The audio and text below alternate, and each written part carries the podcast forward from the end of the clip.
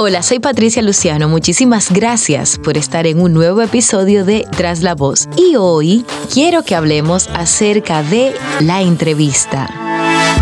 Cuando yo comencé mi carrera en locución, básicamente mi interés estaba en hacer entrevistas. Y recuerdo que quien era mi jefe en el trabajo donde pude desarrollar esta cualidad y capacidad, me decía, tú haces muy buenas preguntas. Y realmente creo que muchas veces queremos hacer entrevistas tan perfectas y hacer preguntas tan elaboradas que perdemos de vista algo muy importante y es quién es el protagonista de la historia. Nosotros como entrevistadores, como locutores, no somos los protagonistas. Te lo he dicho cuando hablamos de locución comercial, pero te lo tengo que decir también en este caso. Muchas veces tenemos a un artista, a un experto y queremos demostrar tanto nuestra capacidad que perdemos lo más importante que es el interés del oyente o del televidente porque estamos opacando al invitado en vez de sacar información de él. Yo recuerdo que en una oportunidad yo vi una entrevista que le hizo una colega a alguien, una persona que debo decir que me merece mucho respeto porque es muy trabajadora.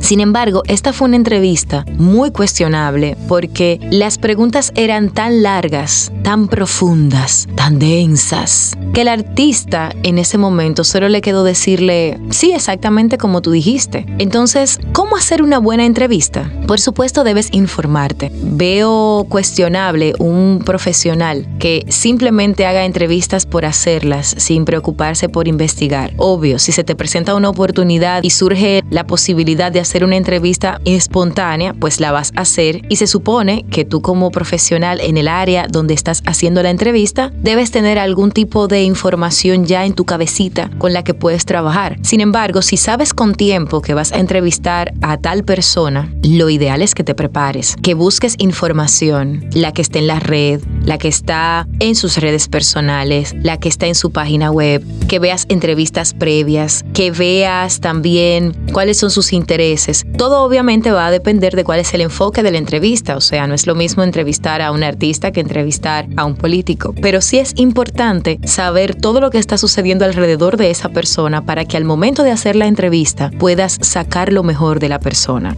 Lo siguiente es conocer si te es posible cómo se maneja esa persona, es decir, si es alguien que ya sabes que sus preguntas las responde de manera muy cerrada y concisa, pues con eso ya sabes que debes prepararte para tener enlaces entre una pregunta y otra que te hagan ver más fluido. De hecho, te cuento que en dos oportunidades a mí me ocurrió que yo estaba entrevistando en el primer caso a un artista que le habían nominado para una premiación muy importante internacional. Era una entrevista en televisión, alguien con muchísima trayectoria. Y sin embargo, esa persona, yo le hice una pregunta y pasaron unos segundos larguísimos. Pudieron haber sido cinco, pero en televisión, en radio, eso se siente eterno. La persona callada, pensando la respuesta para contestar. La siguiente pregunta, tal cosa. La persona se calla, tarda otros tantos segundos para contestar. Eso fue una pesadilla para mí. Si tu pregunta es, ¿y qué hiciste? En ese momento, meter la pata, quedarme mirando a la persona, como que, ¿qué está pasando aquí? Porque es parte de mis aprendizajes. Obviamente, cuando me volvió a ocurrir, pues ya estuve preparada. ¿Y cómo te preparas para eso? No es que te preparas, es que sales a flote argumentando. Mientras me respondes a esto, a nuestros televidentes, estamos aquí con fulano de tal y estamos haciendo tal cosa. O de repente puedes completar la idea mientras la persona termina de procesar. Obviamente hay cosas que pasan y que tú no las controlas todas, pero si te preparas te va mejor. La segunda entrevista, que no creas que se me olvidó contarte esa historia,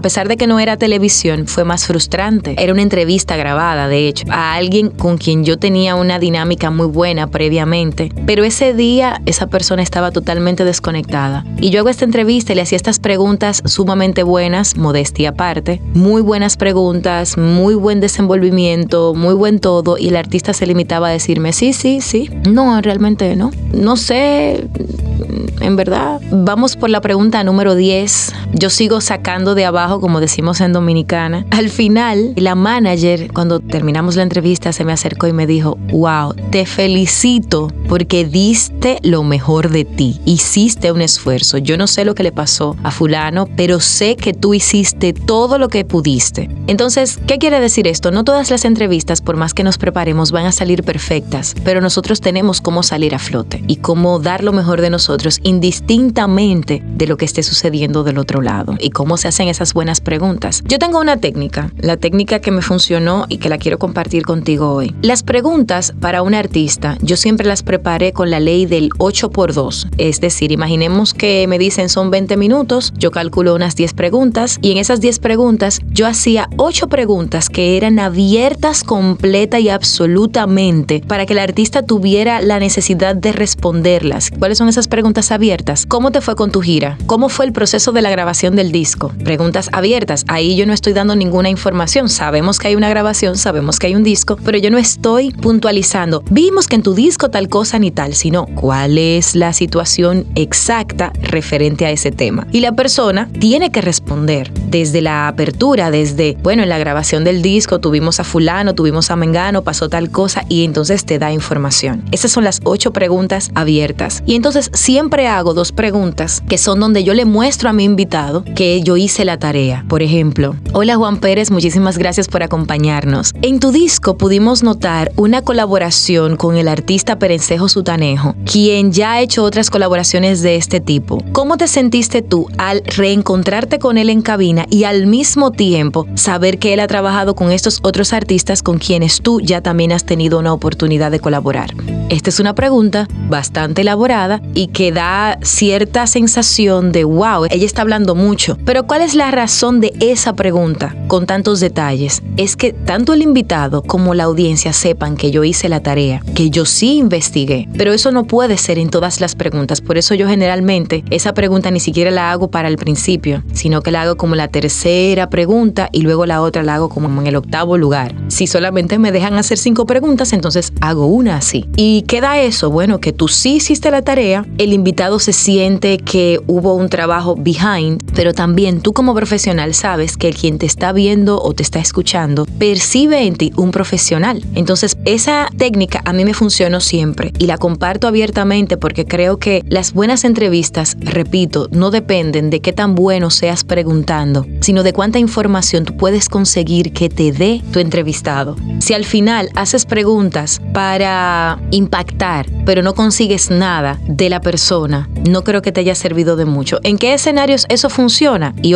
recordemos que yo no me dirijo a ese público porque no es mi, no es mi esquema. Ya los programas de debate, programas políticos, programas donde lo que se busca es hacer un efecto confrontativo, donde lo que tú quieres es quizás que la persona sepa que tú sabes y que no tiene otra escapatoria. Pero cuando se trata de entretenimiento, de artistas, de información que va más enfocada al entretenimiento, que la gente sepa lo que está pasando con una persona de interés, ese tipo de confrontaciones suelen no ser muy positivas. Al menos es mi estilo así. Obvio, tú puedes tener el tuyo donde te gusta quizás ir más allá, buscar lo más pequeñito, pero ¿cuántas personas se van a exponer a ti bajo ese criterio? ¿Cuántos artistas van a querer ser parte de tu plataforma así? Y ojo, no es que no preguntes, las preguntas son válidas, solo que va a depender de tu enfoque. Adicional a todo esto, a los invitados en una entrevista, míralos a los ojos. Ten tu lista de preguntas a mano. Esto es muy importante lo que te voy a decir. Por favor, préstale atención. Ten un guion, pero si no escuchas, no estás en nada. Muchas veces las mejores entrevistas que yo he hecho las he logrado por escuchar más que por el plan que yo tenía. Porque si una persona te da un trozo de información valiosa, tú tienes que tener el instinto para descubrirlo y que ese instinto te lleve por el camino más adecuado para tú sacar lo mejor de tu entrevistado. Y me dirás, bueno, pero entonces ¿para qué hago las preguntas? Porque tienes que estar preparado y a lo mejor puedes conectar. A lo mejor la persona te dice algo en la primera pregunta que ya tú lo tienes en la pregunta número 6 y no le vas a decir eso en la pregunta número 6 porque ya lo está abordando ahora. Entonces tienes que tener la agilidad para reenfocar tu entrevista sin afectar la información que estás recibiendo. Y eso solo se logra con escucha activa. Escuchar activamente, no distraerte,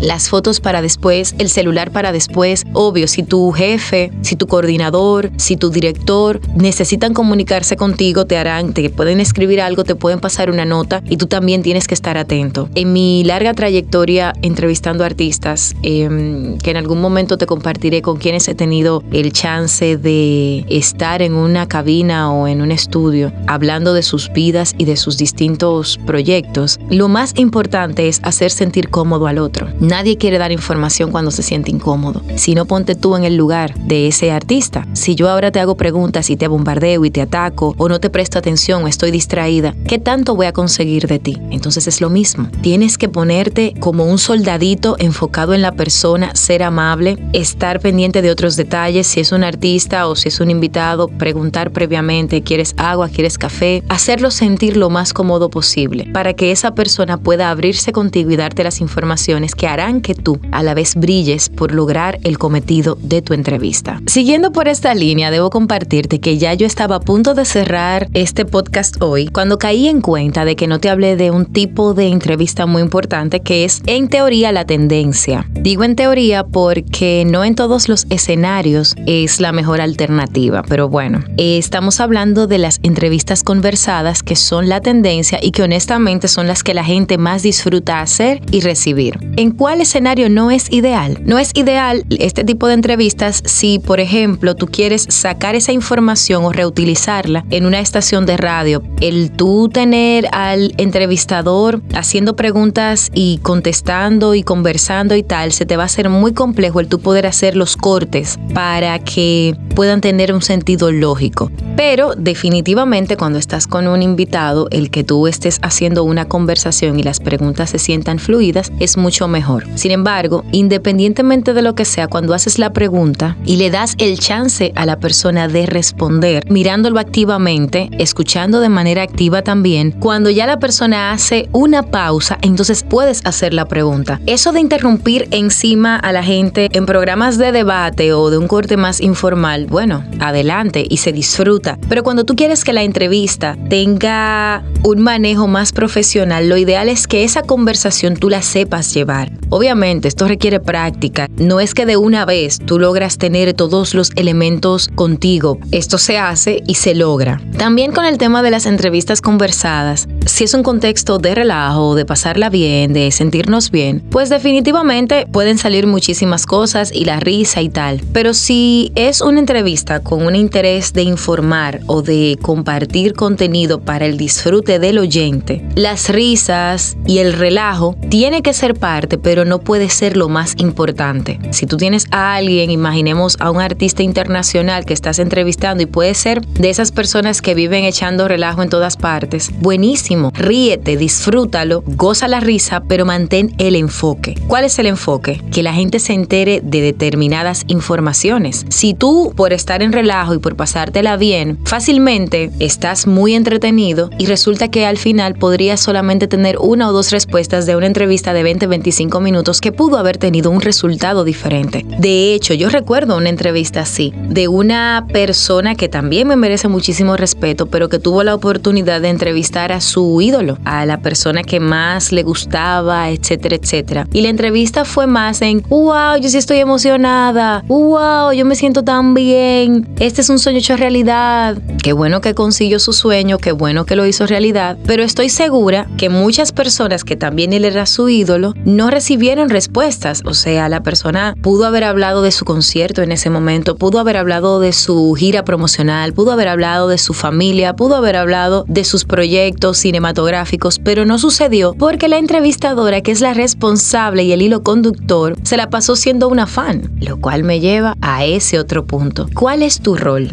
Hay muchas anécdotas que yo podría compartirte y como todas las personas te puedo decir que sí, que yo también he sido fan y que también a mí me encanta la oportunidad de verme con tal o cual artista. Tengo bastante experiencia entrevistando a figuras de la talla de Juan Luis Guerra, Romeo Santos, David Bisbal, Diego Torres, Prince Royce, Man Maná, Jonas Brothers en dos oportunidades, por mencionar algunos nombres. Y lo más importante para mí era el resultado. Cuando un artista te siente fan, tiene que balancear él lo que hace cuando esa es tu responsabilidad. Tu responsabilidad es que el artista sienta que tú estás ahí en calidad profesional. Tu emoción déjala para después, para cuando se termine. Le das las gracias, le dices el sueño hecho realidad que es para ti. Pero tu responsabilidad es generar contenido que se le pueda compartir a la gente porque por eso elegiste esta carrera. Y yo recuerdo, de hecho, mi entrevista con Romeo fue una entrevista que duró treinta y tantos minutos y él habló y fue maravillosa, pero yo mantuve una actitud todo el tiempo concentrada en